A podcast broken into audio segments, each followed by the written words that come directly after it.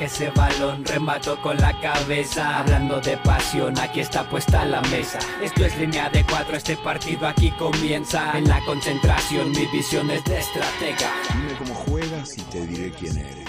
Juego, luego soy. la línea de cuatro. la línea de cuatro. El podcast.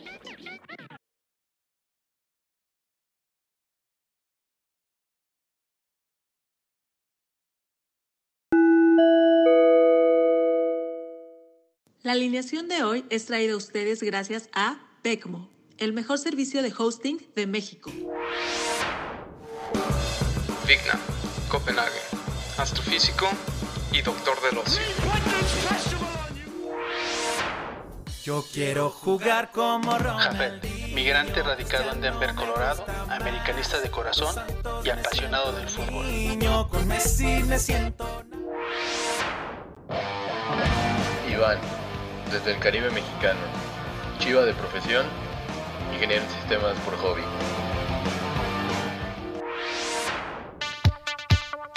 Riquelme, politólogo, profesor, aficionado a los Pumas y curador de memes de política internacional. BS, Denver, Colorado. Licenciado en Relaciones Internacionales con especialidad en memes y redes sociales.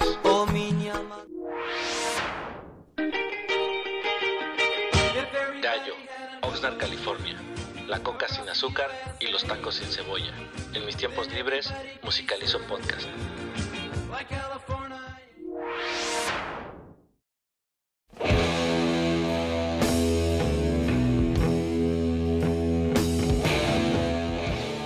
El episodio de hoy va a ser serio. La verdad, El- la- va a ser la continuación del tema de política, así que por favor, hoy no queremos chistes xenófobos, racistas ni clasistas. Doctor, por eso usted va a la banca.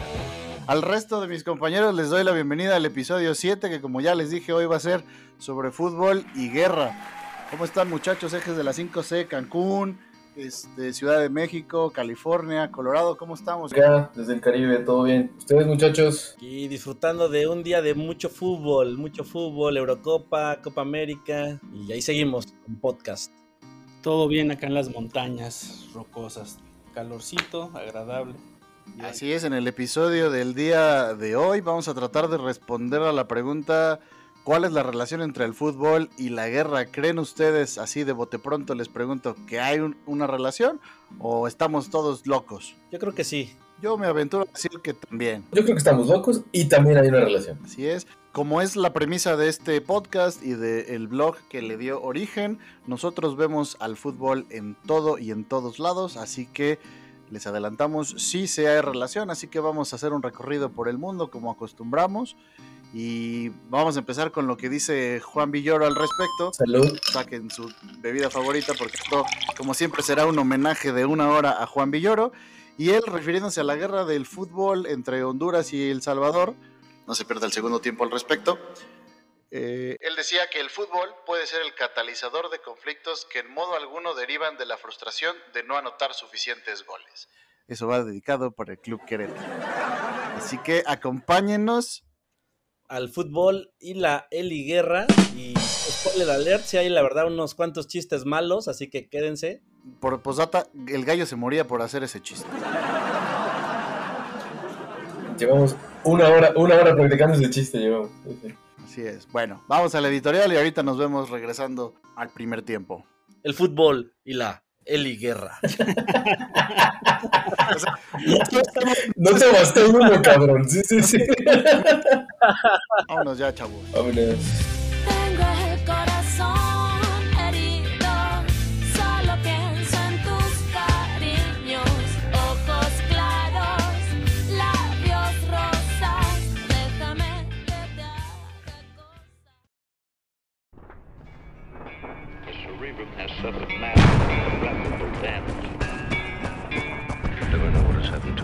En su libro Fútbol a Sol y Sombra, Eduardo Galeano narra la increíble historia del capitán Wilfred Neville.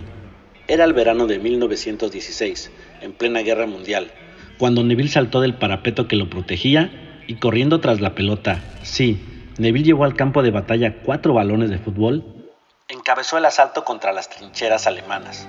Su regimiento que vacilaba lo siguió. El capitán murió de un cañonazo, pero Inglaterra conquistó aquella tierra de nadie y pudo celebrar la batalla como la primera victoria del fútbol inglés en el frente de guerra. Sí, el fútbol y la guerra se parecen. Para el autor Dave Grossman, el principal factor que motiva a un soldado a hacer las cosas que ninguna persona cuerda haría, es decir, matar o morir, no es la fuerza de autopreservación, sino un poderoso sentido de responsabilidad hacia sus camaradas en el campo de batalla.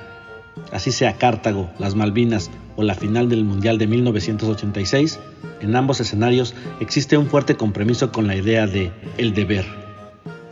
Héroes y soldados caídos, victorias y derrotas. En ambos terrenos, el honor de la comunidad está de por medio. Con el correr del tiempo y los avances tecnológicos, el fútbol se proletarizó convirtiéndose en un espectáculo de masas. Los jugadores y los cuadros se han hecho cada vez más competitivos. A los parques se les construyeron gradas y se profesionalizó el oficio de futbolista como un empleo. Pero esto no ha tocado la base del juego, la esencia del fútbol. La presencia de los héroes numerados en una cancha de fútbol sigue manteniendo esa fuerte carga simbólica y emotiva. Son los once de la tribu batiéndose en duelo con otra aldea. Everton contra Liverpool, Rangers contra Celtic, Boca contra River, Nacional contra Peñarol. Es la guerra por otros medios, es la pelota como bandera.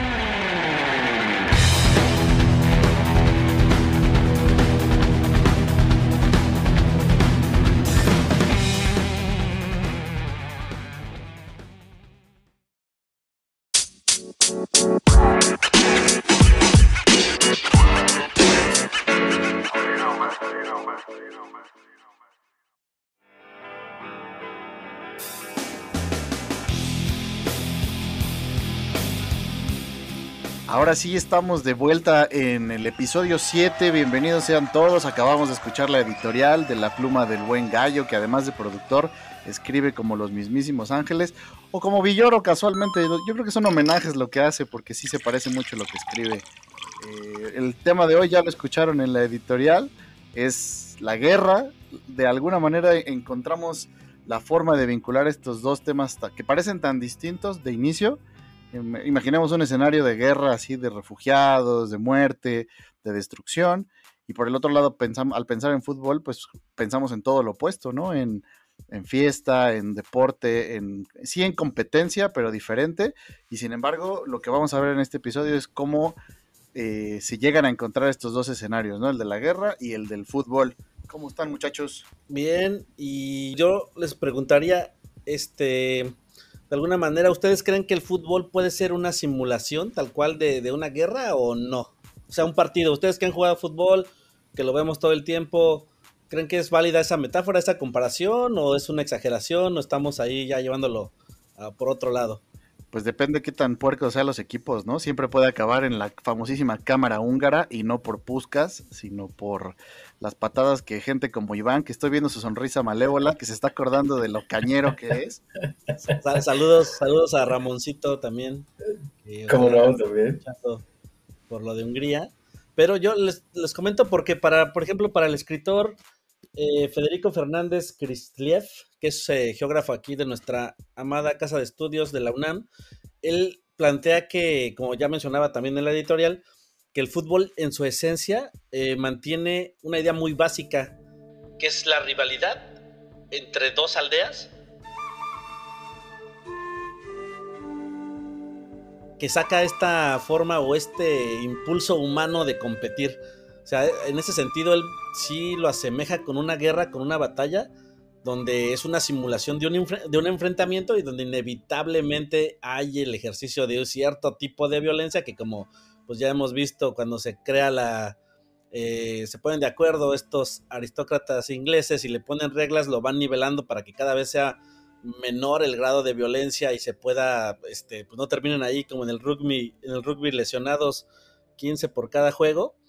Pero lo que, eh, lo que plantea Federico Fernández es esa idea entonces de un destino idéntico donde al mismo tiempo sí desata esta simulación o esta necesidad humana de competir que lo lleva al límite, pero por el otro lado efectivamente dice que nos une en un se- sentimiento de comunidad, ya que pues al estar ahí los 11 de la tribu, ah, citando al buen Villoro, salud, ahí sí tienen su, su chelita a la mano, este, los que están en el campo comparten un destino idéntico, es decir, la fatalidad o la gloria. Hoy acabamos de ver también una tanda de penales. Vemos cómo el- ahí ganan todos, pierden todos.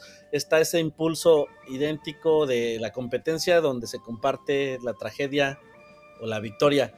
Pero, recapitulando, no se puede entender esto si no se parte de esta idea de enemistad que saca el impulso humano de competencia. Oye, y, y también, bueno, no sé, yo quisiera comentar a lo mejor de manera mal llevada pero, o extrapolada, pero yo creo que también se empieza a reflejar hasta en, la- en- en las aficiones, ¿no? Terminas enemistándote con el, el hincha, el aficionado del equipo contrario de tu ciudad, de tu barrio, y se vuelve hasta un tema como de, de representar a tu barrio, más que allá que tu equipo, por ejemplo, eh, a lo mejor Totalmente. Digo, a lo mejor es mal infundada, ¿no? Porque es una violencia que no tendría por qué llevarse de un equipo de fútbol a, matarse por, por una camiseta. Pero al final tienes esto, ¿no? Que, que comentabas, creo yo. O sea, va un poquito de la mano, eh, llevado también a la afición, no solo en la cancha, ¿no? Sí, sin duda. Lo que voy es que es inevitable y ustedes cuando han jugado, cuando vemos un juego, mientras más está esta grado de competencia que llega a rozar con lo pues nada amistoso, ¿no? Donde si han estado en un partido será muy tu amigo. Hemos visto casos o conocemos ejemplos de hermanos futbolistas, será muy tu hermano, pero en el momento que la pelota está dividida, vas a te va a importar todo, no te va a importar nada más que ganar el, el, este, el balón, ¿no? O meter el gol. O sea, lo que voy es que en este nivel, aunque sea un juego y aunque eh, simule un- una diversión, intrínsecamente el impulso hum- humano lo lleva al grado de competencia máximo. Y que eso inevitablemente tiene un nivel de violencia que cua- no lo, tal vez nadie lo diga abiertamente, pero cuando es así y disfrutas ganar una cascarita y tiene ese grado donde pues igual hay codazos y todo, no sabe igual si no lo tuviera ese elemento, ¿no? Nadie lo va a festejar, nadie va a decir que qué bonito, este, soy este, que qué bueno que hubo patadas, pero eso es, de alguna manera creo que si nos pusiéramos a pensarlo, de cierta manera le da el sabor y no sería lo mismo si no tuviera ese grado de violencia que simula un campo de batalla, que es una un enfrentamiento pues como en una guerra, ¿no? con reglas y limitado, pero eso al final algo muy similar. Pues al final el, el fútbol como la política pues son eh, mecanismos para domesticar la violencia, ¿no? Y como ya se ha sentado aquí, pues el, el fútbol desde luego tiene un elemento importante de identidad eh, grupal, colectiva, y por el otro pues construye muchas veces estereotipos sobre las identidades contrarias. Y bueno, existe una pregunta que, que señala, pues dime a quién odias y te diré quién eres, ¿no? Muchas veces esto puede pasar en el fútbol. Eh, si nosotros identificamos este, pues conflictos que ha habido a lo largo del tiempo y la manera en la que se va definiendo todo, pues sin duda eh, podemos ver cómo incluso hay episodios eh, que vinculan los conflictos de alguna forma u otra con el fútbol o encuentran una, un- una connotación en ese sentido, como por ejemplo cuando pensamos en la guerra de las Islas Malvinas y pues el partido que posteriormente Argentina le ganaría a, Inglaterra en el Mundial, ¿no? Este, este sentido de haber tenido un conflicto previo y después confrontarse en una cancha de fútbol, pues le daba a esta, esta connotación de, de identidad, de rivalidad y de conflicto. Entonces, pues son elementos pues muy relevantes a tomar. que, que es más o menos lo que comentaba Iván y del cual Iván nos va a hablar más tarde de ese tema en específico, si no me equivoco. No me robes mis temas, tú, Ramón, por favor. Y, y respondiendo a la pregunta que yo sé que era retórica, dime a quién odias, a las chivas. Claro. Ahí está, Estamos en contra del nacionalismo chato, ya lo hemos abordado muchas veces, pero bueno, ya, ya mencionaba Riquelme un poco de la idea de que es como llevar eh, los conflictos eh, entre personas, entre equipos, y obviamente si esto lo extrapolamos a las naciones, pues estamos, por ejemplo, ahorita en un eh, contexto de Eurocopa, donde pues donde más guerras ha habido probablemente es en, en territorio europeo, por lo menos las más sangrientas o las más, perdonen lo eurocéntrico del comentario, pero las más relevantes. Y bueno, al final ahorita estamos viendo como recreaciones de estos conflictos, ¿no? O sea, vamos a decir, recientemente tuvimos un Italia-España que hace 500 años se peleaban por Nápoles y cosas así, y ahora se pelean por pasar a la final de una Eurocopa, ¿no? Eh, y así Se- tenemos se muchos peleaban la- se peleaban la repartición de África, hace un poquito menos. Ajá, exactamente. Entonces, justo torneos como la Eurocopa o como el Mundial es la manera en que, pues, pacíficamente podemos ir a echarle porras a nuestro equipo. Bueno, los europeos, porque nosotros nos veríamos muy mal apoyando a nuestra natal Alemania. Pero, eh, pues, es una manera como de canalizar esta furia y esto que decía. No hay una cuestión de identidad. Al final, mi bandera, mi mis colores. Y luego, si lo pones en un contexto en el que es que hace 20, 30 años sí hubo una guerra entre nosotros, o a lo mejor hace 100, mi abuelo fue asesinado por tu abuelo, y etcétera. Uno se puede ir así recorriendo, y al final creo que es imposible como que no, no llevar todos esos sentimientos a, la cancha, ¿no? Y, y como dice. Como dice Gallo, ¿no? Ya en medio de las patadas, pues se olvida ah, hermandades y demás. Sí, y eso me recuerda mucho a una de mis historias favoritas de la que tiene que ver con la guerra de los Balcanes y el fútbol, que incluso le conocen como el partido que dio inicio a una guerra. O sea, tal cual, así hay un libro incluso al respecto de... Ahorita les digo de quién es el autor. Este ¿De todavía no está, solo reseñado. con papel. es Diego Mariottini. Dios, patria y muerte, el fútbol en la guerra de los Balcanes. Y esta es una historia muy bonita y si un día no tienen nada que platicar, llegan a una fiesta, van a hacer la sensación si les cuentan la historia de Bonimir Boban, que no sé si les suene a alguno de ustedes o eran muy jóvenes. Como No, no, ya me de de Mijatovic, toda esa generación Pues, yugoslava de oro.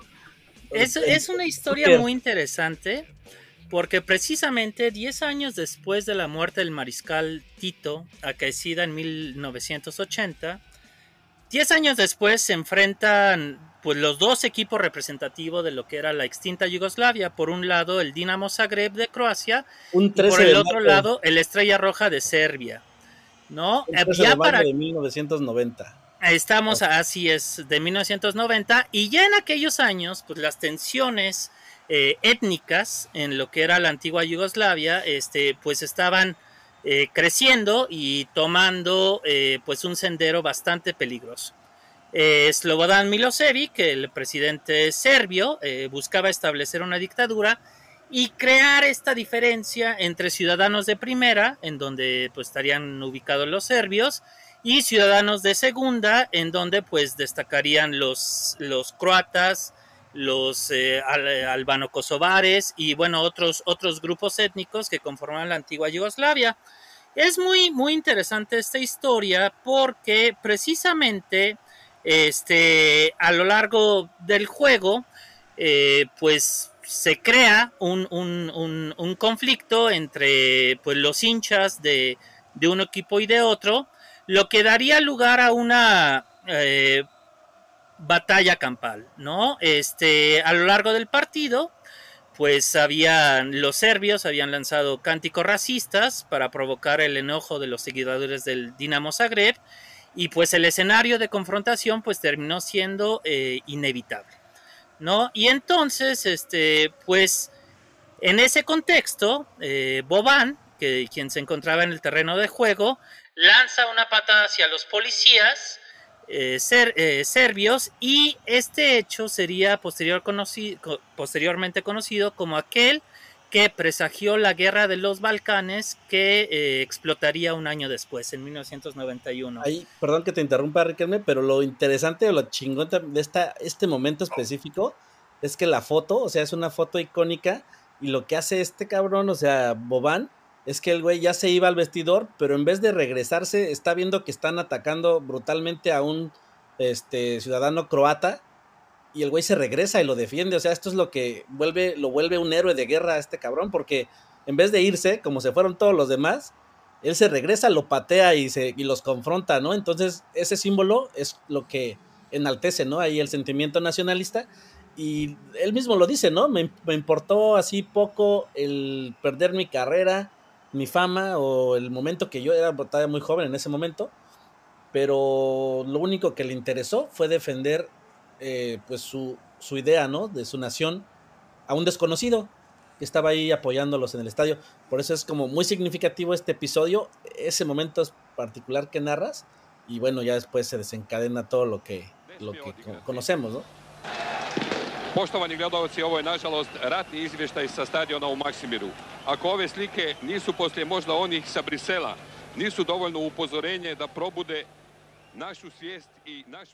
Y aquí se, se antepone este criterio que ya Carl Schmitt este, había desarrollado eh, del de amigo-enemigo, ¿no? Aquí se antepone eh, el elemento de identidad, de confrontación eh, que existía ya, eh, las tensiones, y se hacen manifiestas, se hacen evidentes en una cancha de fútbol. Primero entre los seguidores de un equipo y de otro, y posteriormente, pues con esta intervención de heroica para los croatas de, de Boban en el conflicto.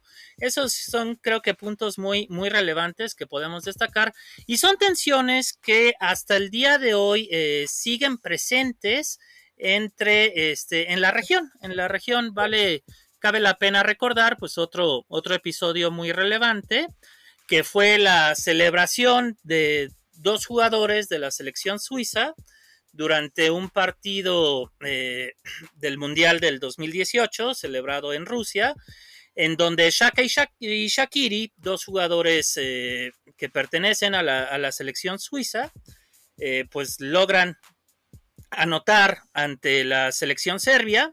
Uno de ellos, eh, Shakiri, pues nació en Kosovo y de niño se fue a Suiza, este, sus padres lo, llevaron a Suiza, eh, pues escapando de la, situación de guerra que existía en la ex Yugoslavia, y por el otro, Shaka, eh,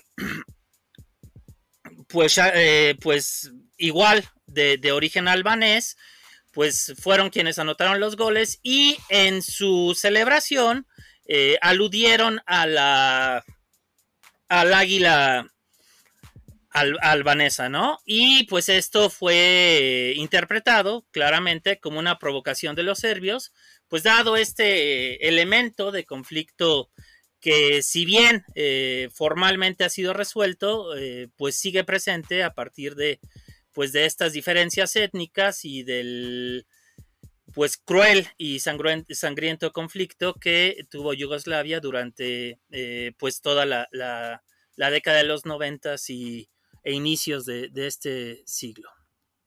Y que además, como decía el buen Riquelme en el episodio anterior, es de una aplastante actualidad, o no me acuerdo cómo lo, cómo lo decías, pero justo ahorita en la, en la Eurocopa que estamos viviendo en estos días, se dio otro episodio en un partido que aparentemente no tenía mucha relevancia en cuanto a los Balcanes, aunque bueno, si uno piensa en el Imperio Austrohúngaro, ciertamente tenían responsabilidad, pero me refiero al partido entre Austria y Macedonia del Norte, que ustedes recuerdan, eh, era el debut de Macedonia del Norte, con un jugador eh, entre sus filas, eh, Alioski, que es de, de United, que juega ahí en Yorkshire. Y, eh, y bueno, ju- era un juego más, digamos, de la ronda de, de, la fase de grupos. Y es un juego que termina 3-1. Y al momento de que el jugador Arnautovic, eh, de origen serbio, que ahora juega para la selección austríaca, eh, se voltea hacia Alioski a decirle una sarta de cosas eh, racistas. Y cuando claramente pues ya pasaron, como dice, como dice Riquelme, muchos años de eso, pero las heridas siguen abiertas y ahora sigue siendo eh, fruto ahí de, conflictos entre, entre dos equipos que en teoría pues ya no tendrían por qué, ¿no? Pero sí cayó, cayó en hacerle señas eh, de supremacista blanco y demás. Estuvo muy triste el episodio, el cual fue castigado, me parece, por solamente un partido. Y al final, bueno, regresó para que eliminaran a Austria y pues Macedonia también se fue eh, sin, ningún sin ningún punto ganado, ¿no?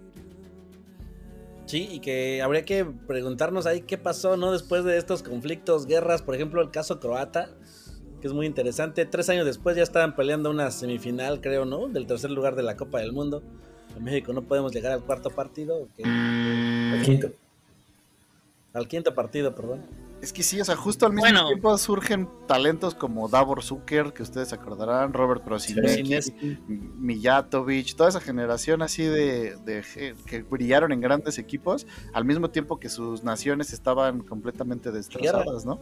Además es un tema muy relevante porque cuando se dan estos casos de, de desintegración de países, normalmente estos países pues eran lle- llegaban a ser potencias deportivas eh, y precisamente cuando se da se dan estos casos, estas situaciones, eh, normalmente y es algo muy común vemos que solamente una de las regiones era la que aportaba el talento y el valor en, algún rubro u otro, ¿no? En el caso de la, ex Yugoslavia, pues era claro que, quien tenía eh, pues el, el poder futbolístico, pues era Croacia, ¿no? Y así se vio reflejado, mientras que los otros países, particularmente Serbia y Montenegro, que es quien, quien termina conformando Yugoslavia este, por unos pocos años, durante los, noventas, pues termina siendo una selección muy débil, ¿no? Es otro, otro, otro efecto colateral, pero que pues también deberíamos de, de tomar en cuenta cuando, cuando se analizan estos, estos procesos políticos que pues tienen impacto en muy diferentes ámbitos, ¿no? En este caso, eh, futbolístico. Yo me acordé, citando a Riquelme, era un tema de repalpitante actualidad. De palpitante actualidad. palpitante Pero actualidad. hoy es repalpitante. Sí, sí, este, ¿qué? Pero muy chistoso, ¿eh? Así ahí la, el talento futbolístico geográficamente estaba muy mal repartido, eso sí. Dirían los sabios, pues porque sabían jugar los croatas. ¿no? Sabían jugar, sabían jugar. Y, pues, Y por ahí está el caso que ya mencionamos en el episodio 7 de la temporada pasada, cuando hablábamos de migración y de refugiados y etcétera, el caso de Modric, ¿no? Un jugador que ahora brilla con su selección, que brilla con el Real Madrid y eh, jugó la final de Copa del Mundo. Y bueno, él es un refugiado de esa guerra y él vio como, eh, me parecen también, creo que Rakitic vio cómo mataban a su, Sí, a su sí. abuelo. Entonces es una Abuelo. generación profundamente herida y que al- se supieron reponer este, pues de esas tragedias para llegar a representar a sus Sí. países y Modric. no como, como Luis García, que lo peor que le pasó fue divorciarse tres veces, ¿no? Sí, sí, sí. Y Modric se repuso además de las pedas con Giovanni en el Tottenham, no cayó. Sí, sí, se aplicó, o sea, dijo, no, está chido un rato, pero... Así es, lo escucharon bien. Ese fue. El pobre intento de la línea de cuatro por hacer chistes en medio de la guerra de los Balcanes. Ahí redoble. Exactamente. Oye, pero aparte, esta historia de la guerra de los Balcanes, con todo lo que ya nos contaba Riquelme y todas las aristas que hay que evaluar y tomar en cuenta, eh, pues también es- tiene una- un, un episodio mexicano y ese es muy interesante. Eh, por ahí en, el- en un libro de Juan Villoro, cuenta la historia de dos periodistas. eh, las versiones no se ponen de acuerdo en si eran un mexicano y un chileno o dos mexicanos. Incluso hay quien dice que era de Pigmenio Ibarra y, Hernán Vera. Pero bueno, el punto es que ellos estaban cubriendo esta guerra en, en- en 1992 y cuando estaban cerca de la ciudad de Sarajevo, los encontró un retén militar, eh, los detuvo y en, entre la confusión de los idiomas y tú qué haces aquí, este, si claramente no hablas ni croata ni albanés, ni húngaro, ni alemán, ni nada remotamente así. eh, pues lo único que encontraron estos periodistas como para salvarse un poco, porque sabían que los iban a fusilar por poder ser considerados como espías o, o infiltrados de cualquier tipo, eh, pues fue mostrar sus pasaportes, a lo que los otros sin hablar español vieron los pasaportes y vieron que decía México y su primera reacción fue Hugo Sánchez, Hugo Sánchez, el futbolista del Real Madrid. Y los soldados que antes eran hostiles, pues bajaron sus armas y abrazaron a los periodistas. Y bueno, básicamente Hugo Sánchez les salvó la vida en ese, en ese momento. Así que es una Un gran más para aumentar el ego, ¿no? ¿Ego Sánchez dijiste quién? Ego Sánchez, no, fíjate, yo nunca se lo he escuchado a que él lo platique, a lo mejor ni, ni sabe, sabe, güey. A lo mejor no sabe, pero, pero que no se entere porque va a ser Sí, inmamable a- en, ¿cómo se llama el programa donde lo invitan? Que ni sé, ¿Qué fútbol picante? ¿Dónde? es, es- no sé el que sea, pero va a estar insufrible. La jugada del mundial. Pues re- retomando esto, recuerdo, por ejemplo, el, el caso de cómo encontramos estos paralelismos, estas analogías entre, entre la guerra y el fútbol, como ante pues, la posibilidad de que, pres- de que el mundial pasado tuviera una final entre Inglaterra y Francia, pues se repetía en diferentes medios, este, pues se recordaba la guerra de los 100 años, ¿no? Una de las guerras fundacionales de Europa y vemos cómo de manera latente encontramos estas, estos, estos paralelismos, están presentes y cómo logran este, pues capturar el, imaginario colectivo y cómo se convierte en motivo de, discusión en tertulias, en programas deportivos y, demás.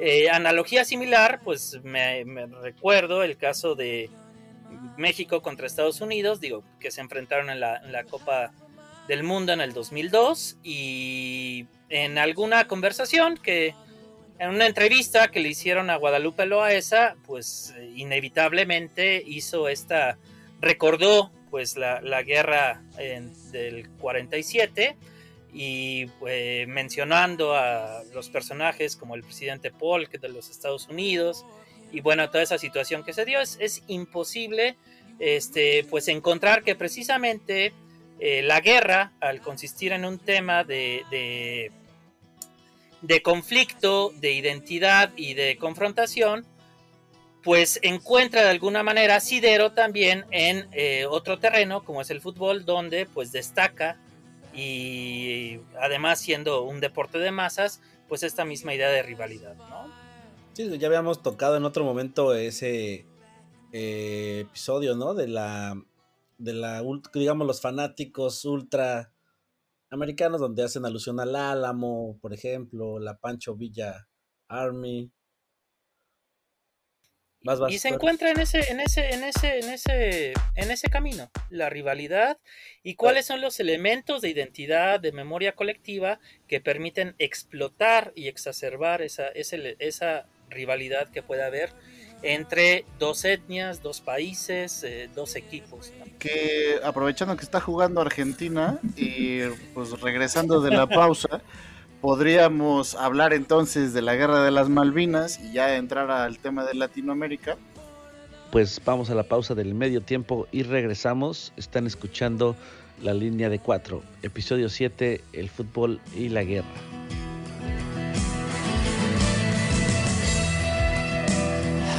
Much do I know?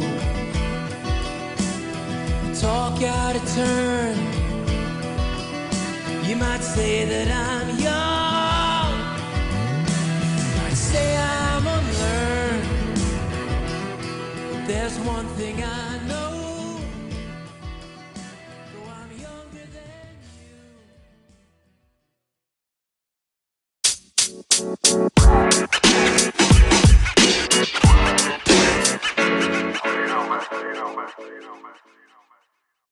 El siguiente audio es un reportaje del periódico El Universal, publicado en 2018. Se titula Guerra entre Israel y Palestina llega a las canchas de fútbol.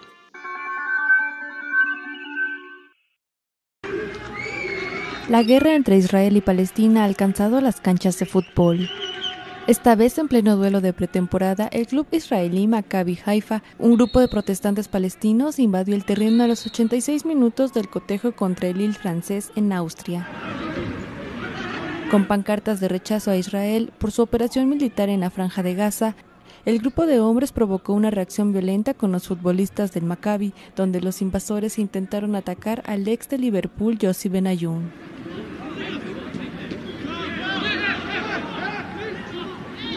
No se reportaron heridos o detenidos por el incidente. Los futbolistas abandonaron el terreno una hora después de los hechos, ya que algunos de los manifestantes permanecieron a las afueras de la pequeña instalación en la localidad de Tirol.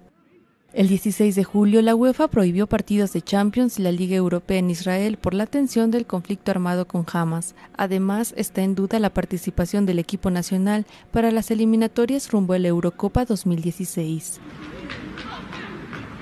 El Universal Televisión.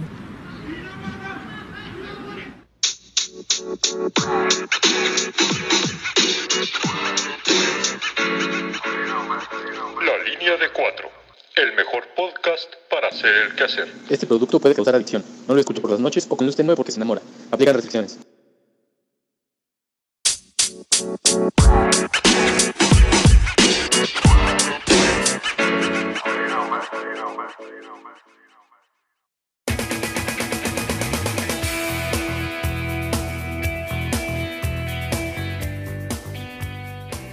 Siguen empatados Argentina y Colombia en la semifinal y nosotros grabando episodio solo por ustedes. Cuando se pregunten si los queremos a todos los que nos escuchan, recuerden este momento.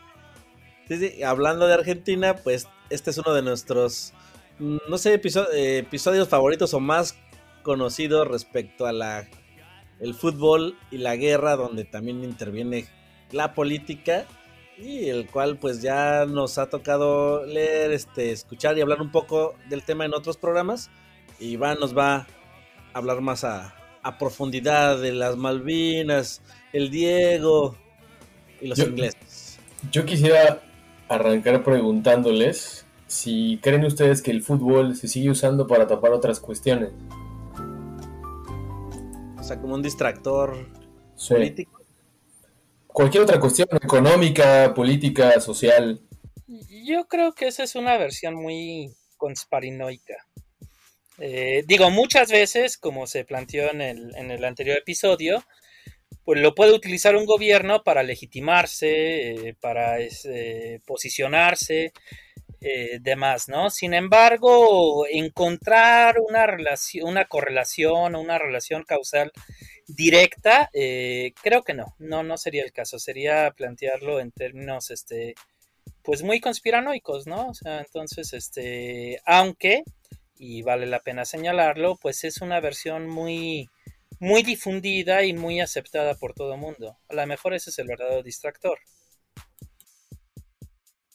Ajá, exacto. La discusión que se genera es el distractor, ¿no? O sea, el deporte ya como tal, creo que no. Ya al contrario, pues en México tenemos casos, ¿no? De se hacen votaciones el día que hay partido de mundial y al final la gente participa igual en las dos cosas. Entonces, creo que también ahí es un poco un mito. Claro, lo preguntaba porque esta misma pregunta se le hicieron a, a Valdano, también, ¿no? Por Valdano, y justo él contestaba diciendo que no encontraba demasiadas diferencias entre las dictaduras y las democracias para poder utilizar el fútbol. En su caso y en el caso de los argentinos, él hacía mención y dice, bueno, todo, todo el mundo sabemos que que el gobierno militar que se utilizó para el Mundial de Argentina 78, que tocamos en el, en el episodio pasado, y que en el 86 venía muy fresca esta, esta guerra de las Malvinas. ¿no?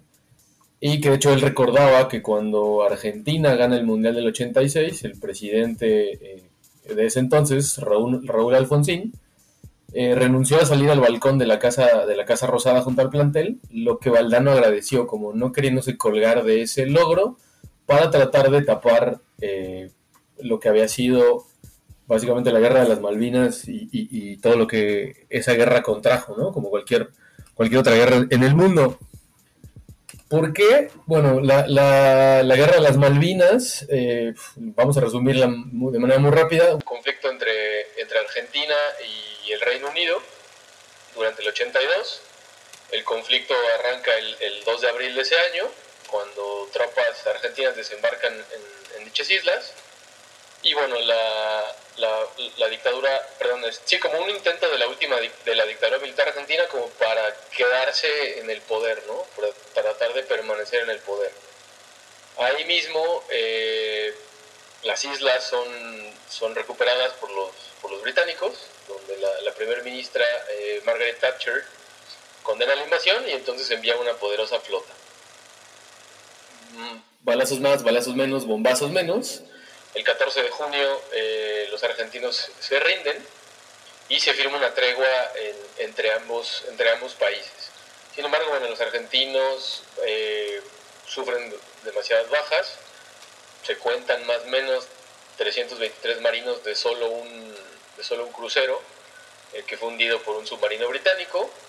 Y a partir de ahí entonces ellos empiezan a conmemorar este, el Día del Veterano y, eh, y a rememorar esta, esta guerra. En la actualidad, eh, el Reino Unido sigue ocupando las islas y las explota económicamente, ¿no? Sin embargo, Argentina sigue teniendo este reclamo todavía vivo y vigente para que se le reconozca la soberanía de dichos archipiélagos o islas, ¿no?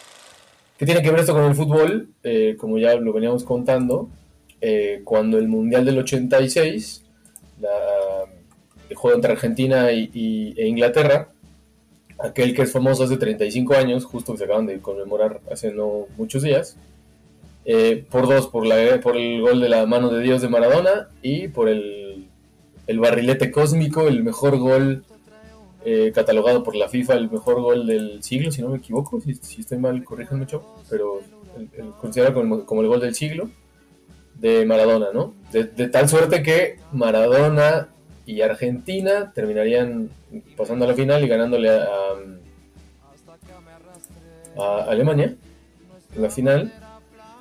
Y de cierta forma poder recuperar o vengar un poco aquella derrota eh, bélica, ¿no? Por eso yo creo que la, la pregunta que hacías Gallo en la- en- al, al inicio del, del episodio, pues es bien válida, ¿no? Porque sí se puede, por ejemplo, les pregunto, chavos, ustedes, o retomando el tema, por ejemplo, de antes de la pausa, esa, esa derrota de México en el Mundial de Corea y Japón contra Estados Unidos. O sea, si por ejemplo hubiéramos ganado ese, ese juego, ese, hubiera sido una manera de vengarnos por, no sé, los territorios que nos quitaron en el norte. Yo creo que no. Aun por mucho que me caiga mal Donovan, la verdad, nada vale California. Todavía me duele haber perdido California. Sí, yo por eso estoy acá reconquistando. De a poco. Una gringa a la vez. Es que eso es lo interesante, ¿no? Eh, digo, yo sé y son conceptos distintos, en el sentido de que, por ejemplo, en el caso del 86, la guerra estaba muy fresca, ¿no? A lo mejor como la guerra de los Balcanes, que, que comentábamos ahorita, o el, el conflicto croata, ¿no? Claro, eso creo que es lo que le da la, proximidad de una como venganza simbólica. Y a mí en este episodio me gusta mucho la manera que lo cuenta, por ejemplo, Eduardo Saqueri. Hay una conferencia en una feria internacional del libro donde está con Juan Villoro, está con eh, un chileno y el propio Saqueri, que es argentino. Y él dice, su ponencia habla de la cómo conoció a sus suegros y inicia dando la fecha del juego, ¿no? 22 de junio de 1986. La gente, pues ahí nos- se quedan como, ah, pues ¿por qué la recuerda tan bien la fecha, no? Y es porque los conoce el día que se lleva a cabo este partido. Entonces, lo chistoso, ya les podemos, este, pueden buscarlo ahí en YouTube, la, la charla completa. Pero Sakeri eh, dice que sus suegros les gustaba el tenis, o sea que eran unas personas un poco alejadas del fútbol, bastante raro para ser argentinos. Ya le toca ver el partido más importante de su vida, tal vez, al menos hasta entonces, eh, en ese contexto, que teniendo que quedar bien con los suegros, donde Argentina este, hace, bueno, Maradona hace esos dos goles y él termina vuelto loco, ¿no? O sea, dice que al final la magia de ese gol fue tan grande que incluso los tenistas terminaron de pie aplaudiéndole al Diego, ¿no? Es- está, está muy divertido cómo lo cuenta, al final se casa, o sea, sí no, lo, no hizo ningún desfiguro que lo llevara a perder la, la relación, se casa con la que en ese entonces era su novia, pero lo chistoso es que todo esto se da viendo el juego entre Inglaterra y Argentina. Y ganarle a Inglaterra no arreglaba nada, pero creo que me pueden entender perder con Inglaterra lo que hubiera sido. Esto de sentir hasta en esta pequeñez este dolor adicional. En México preguntan "¿Dó- qué estabas haciendo cuando mataron a Colosio. En Argentina es qué estabas haciendo cuando Maradona metió esos dos goles, ¿no? Sí, claro. Pero bueno, al final yo creo que para ellos sí fue una suerte de venganza, un poco de la FIFA o la vida los puso en el, en el mismo camino eh, de la eliminatoria para, para llegar para en esa Copa del Mundo y al final un poco pues por eso pasa la historia, ¿no? Fue un poco la, la venganza. Yo me acuerdo ahí haber escuchado a Pasarela, el jugador de la selección argentina de ese entonces, que después vino a dirigir a México, que decía, es que nosotros, dado el, el- cierre de, media- de medios que había en ese entonces, pues, y, la, y la tecnología que era mucho más atrasada entonces, no sabíamos lo que estaba pasando. Decir, si nosotros hubiéramos sabido como seleccionados que en ese momento había personas de nuestra edad dando la vida por nuestro país o por una causa pues, que se antojaba imposible, era, era muy inútil eh, lanzarse a recuperar ese territorio, si no hubiéramos ido, ¿no? Entonces sí fue una generación también que, que, que quedó marcada por eso y bueno, al final sí fue una, un poco una revancha. De hecho, en esta entrevista que le hacen a, a Valdano para, para el periódico del país, justo le preguntan que cómo, se había, cómo habían vivido ellos en la intimidad del, del plantel el tema de las Malvinas, ¿no? Entonces decían que, todos tenían justo lo que comentabas, pues, eh, comentarios o sensibilidades distintas, ¿no? Algunos tenían familiares en la guerra y entonces pues era una preocupación de, güey, no sé si voy a regresar, si mi papá, mi tío, mi primo va a regresar, ¿no? Otros, por ejemplo, con alguna indignación y algunos otros hasta como montados en esta bandera del patriotismo, decir, bueno, estos güeyes están dando la vida ya en un frente militar, pues nosotros vamos a dar la vida acá en el Azteca, ¿no? Entonces es, curioso cómo empiezas a jugar, con esos eh, conceptos de, guerra, incluso en un mismo partido de fútbol, ¿no? Y aparte en Sudamérica me, eh, me recuerda uno de mis los detalles, uno de mis detalles favoritos del fútbol sudamericano, en especial de las eliminatorias de Conmebol, que si ustedes han- se han fijado, cada vez que va a jugar Argentina contra Perú en Argentina hay una, una campaña en redes que les recuerda a los aficionados celestes, o albicelestes en este caso, que el himno de Perú no se pita, porque recuerdan ellos que Perú fue el único de sus vecinos y de sus hermanos latinoamericanos de la región que les ofreció ayuda durante la guerra de las Malvinas. Es decir, 30 años, 40 años después, es un recordatorio de, eh, con los peruanos no, porque eso sí vinieron a poner la cara, no como los chilenos, y que bueno, esa es otra historia con el pinochetismo, pero bueno, también siendo vecinos así de codo con codo, ellos les dieron la espalda, ¿no? Y también por eso hay muchos cánticos contra los, contra los chilenos. eh, que me, me recuerdo en la, en la última Copa América, que bueno, ya le ganaron dos finales este, los chilenos a los argentinos, pero, pero les cantaban ellos a los chilenos de pues, que te ayuden los ingleses a nadar, ¿no? Sí, completamente. Le avisen- creo que a Messi no le avisaron, ¿eh? En esta Copa América porque maltrató bastante a los peruanos, pero bueno. Ah, en la cancha se vale, ¿no? Pero, pero justo está este recordatorio. Y bueno, ya que estamos en Latinoamérica, eh, así como tú empezaste, Iván, yo les pregunto a ustedes, ¿ustedes creen que una guerra puede empezar por un partido de fútbol? Ya veíamos que por una patada en los Balcanes puede ser, pero básicamente en los Balcanes hubiera empezado por lo que sea, ¿no? Tantas nacionalidades, tantas religiones, tantas lenguas conviviendo, ya el pretexto era además que tú le fueras al equipo contrario. Pero en nuestra pacífica región de Latinoamérica, ¿ustedes creen que una guerra pueda comenzar por un partido de fútbol? Pues mira, si te veo con la playera del América, seguro sí, güey. Exacto. O los inmamables norteños dirán de que la guerra civil entre los rayados y los tigres, pero bueno, eso, como todos sabemos, eso, escúchenlo bien, solo les importa a ustedes.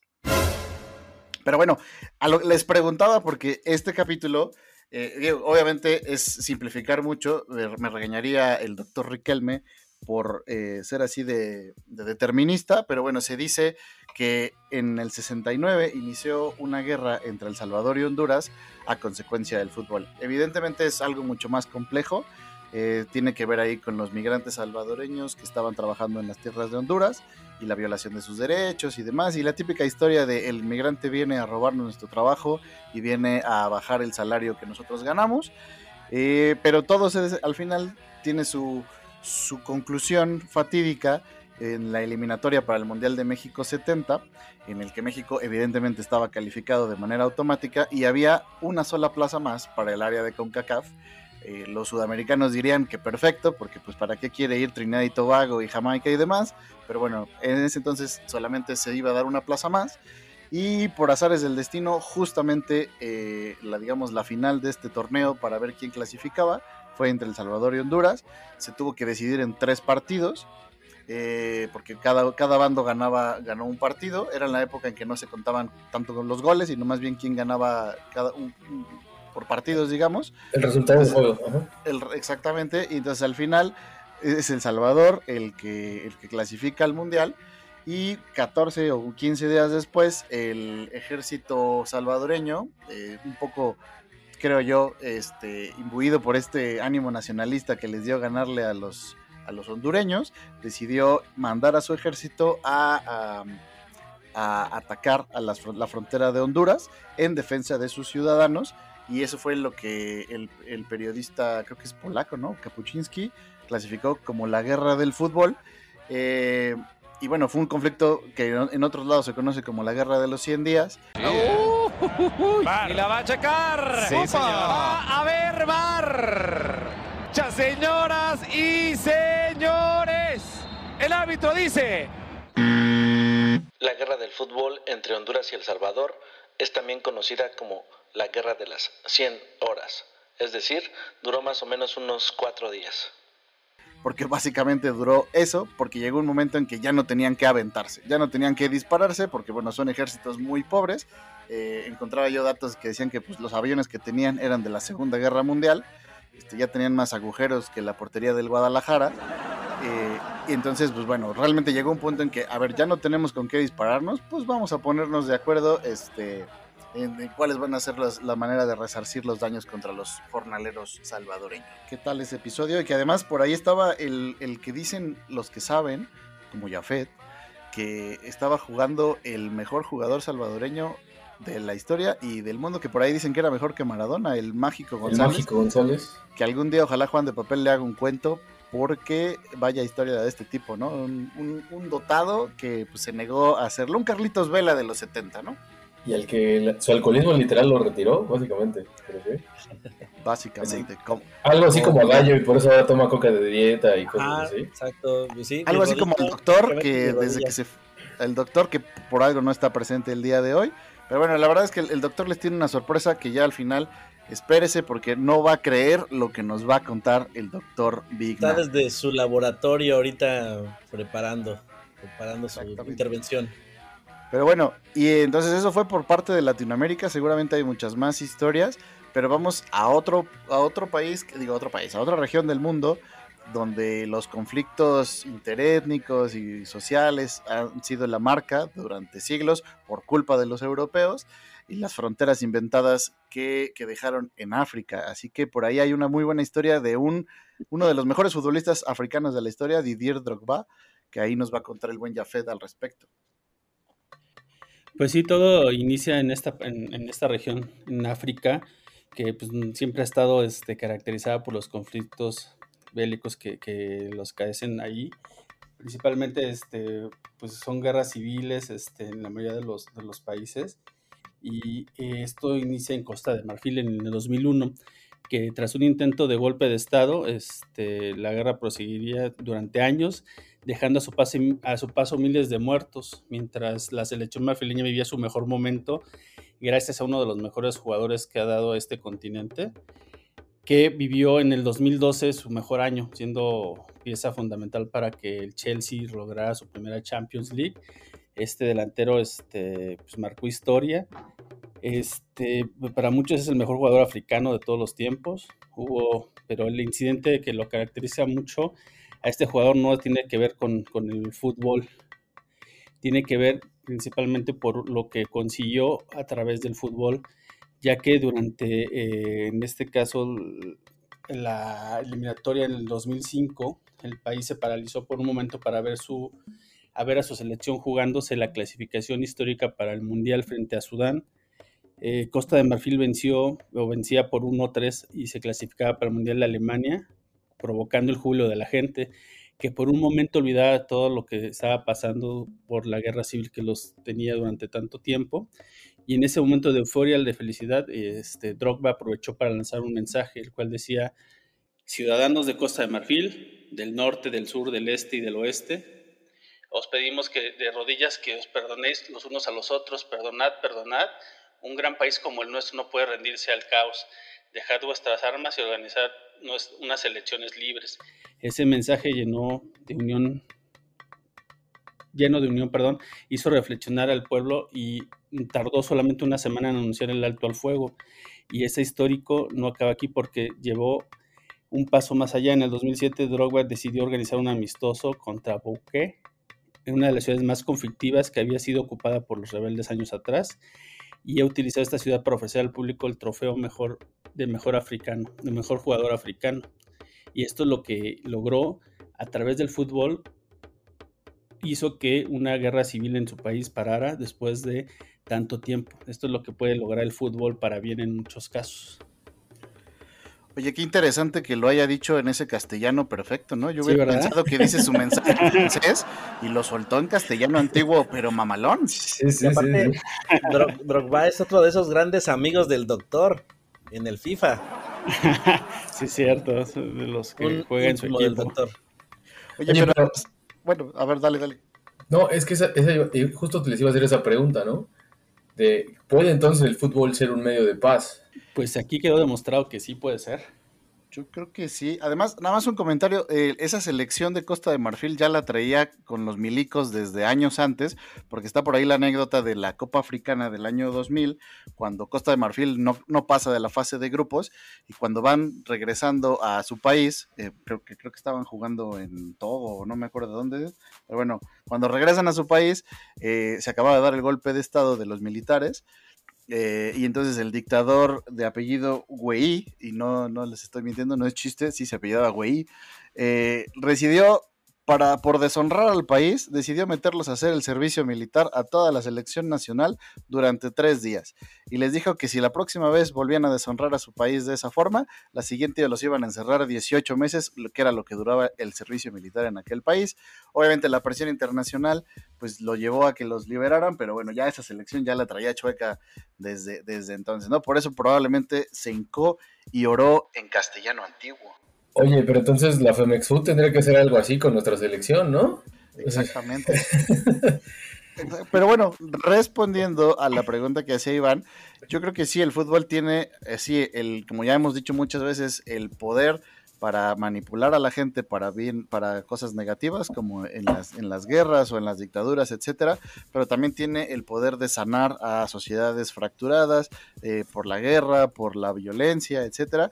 Y justamente está el ejemplo del último conflicto o los últimos dos conflictos más grandes, empezando por Ruanda y en el caso de, Colombia, eh, también sabemos todo este, este problema eh, que lleva más de 40 años en Colombia, que recientemente eh, pues parece que entró en un tipo de armisticio, pero bueno, la paz no se ha garantizado. Y son dos países en los que el fútbol se utilizó para que eh, los niños, sobre todo las nuevas generaciones, eh, en Ruanda, pues los niños Tutsis y los niños Hutus, si ustedes se acuerdan ahí de la película Hotel Ruanda, eh, pues recordarán este conflicto interétnico, pues bueno, ahora a través del fútbol, pues bueno, puedan, puedan curar todo eso. Y entonces se organizan con torneos, eh, como en el caso de Colombia, el torneo Golom- Golom- Colombiao, eh, ahí donde, donde está este, patrocinado por el Alto Comisionado de, las Naciones Unidas para los Refugiados y para la Paz y por UNICEF.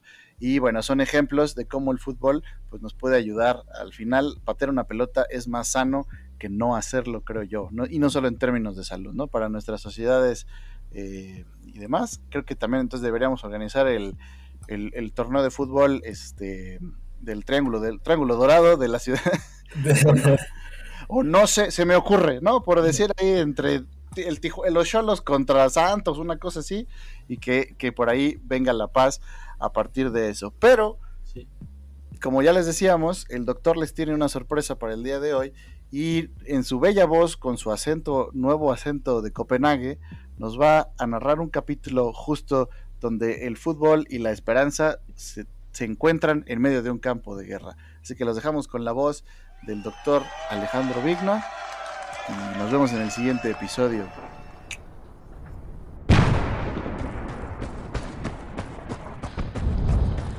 La guerra que incluyó un partido de fútbol. Navidad de 1914. Primera Guerra Mundial. Frente Occidental. Lucha de trincheras en la frontera franco-belga.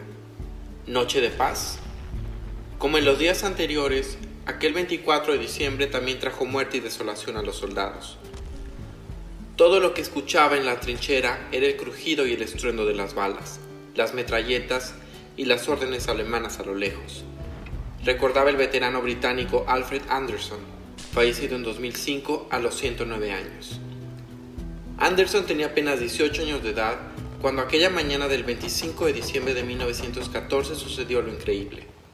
De pronto, las armas callaron y se levantaron carteles en los que se leía Merry Christmas o Frohe Weihnachten.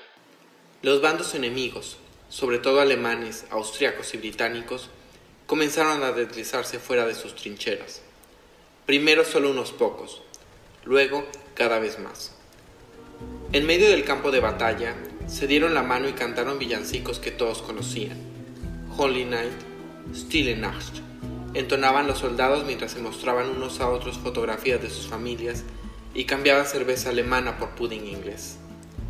Legendarios son ya aquellos partidos de fútbol en esa tierra de nadie, abollada por el impacto de las granadas, con cascos como postes de las improvisadas porterías. La, la tregua se expandió, en mayor o menor medida, a lo largo de los casi 700 kilómetros del frente. Los oficiales intentaron impedir hermanamientos, amenazando con fusilamiento según imponía la ley marcial. En la propaganda de guerra, el luego llamado Operation Plum Pudding por los británicos o Weihnachtswunder por los alemanes no tendría espacio alguno. Oficialmente fue silenciado como si nunca hubiera existido. Sin embargo, muchos soldados sí hablaron. En ambos bandos reinaba el ánimo de que por fin podía acabar. Todos sufríamos de la misma manera los piojos, el lodo, el frío, las ratas y el terror. Cuando la fiesta pasó, al principio los soldados disparaban por encima de las cabezas de sus enemigos, pero poco después volvió la guerra, y esta se prolongaría aún casi cuatro años más. El pueblo francés de Freilingen, en la frontera con Bélgica, recuerda con un monumento aquella tregua navideña. Hace unas semanas, en el condado británico de Staffordshire, el príncipe Guillermo inauguraba también una conmemoración de aquel milagro ocurrido hace un siglo. Hoy en día sigue siendo un significativo mensaje de esperanza y humanidad, incluso en el más desesperado de todos los tiempos, dijo el número 2 de la línea de sucesión al trono. El monumento muestra el contorno de un balón de fútbol, con dos manos unidas en el centro.